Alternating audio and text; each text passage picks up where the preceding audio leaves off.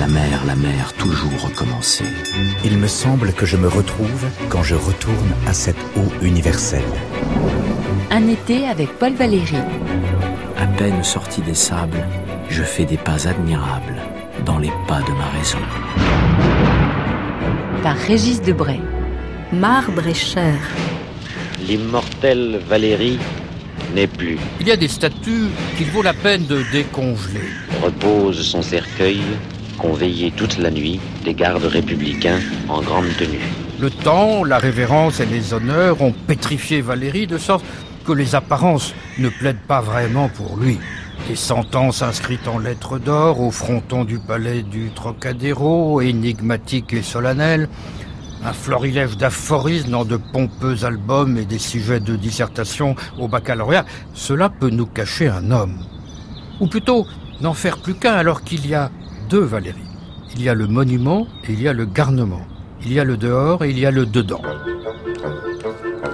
Oui, il y a celui des petits classiques illustrés du genre noble et barbant, le poète d'État avec raie au milieu et nœud papillon, de l'air évanoui des versions latines. Celui-là, c'est l'illustre, dont on ne cause plus guère, mais dont on a vaguement entendu causer.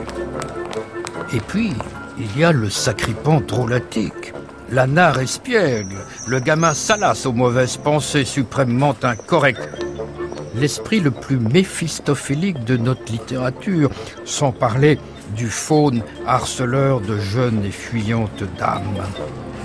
Oui, cela fait deux. Le convenu et l'inconvenant. L'académicien et le farfelu. Le réfractaire sous le décoré. Et le vrai n'est pas l'autre, n'allez pas croire. Les deux se répondent. Et ils méritent d'être entendus.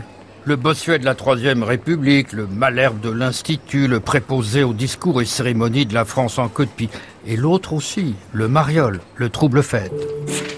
Si Valérie est un Vénus, il ne faut pas le jouer à pile ou face.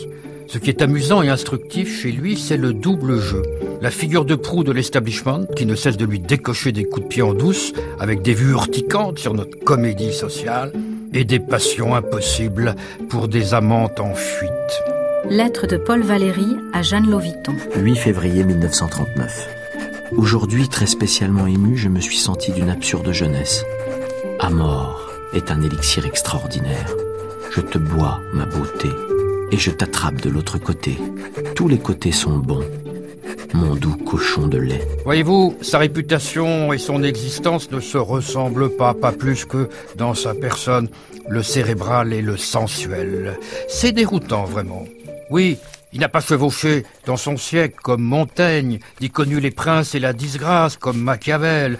Chez ce diable d'homme à paradoxe, l'aventure est intérieure, comme on le découvre avec son biographe Michel Jaretti, dont le travail, on ne peut plus fouiller, sera pour moi référence. C'est un homme travaillé par un besoin de tendresse et de sensualité extrêmement profond. Michel Jaretti. Et on a l'impression qu'il en parle parfois dans certaines formules décaillées avec une espèce de religiosité assez curieuse. Valérie a mis son point d'honneur à effacer Paul du tableau, et il ne faut jamais surestimer ce qu'une vie peut expliquer d'une œuvre.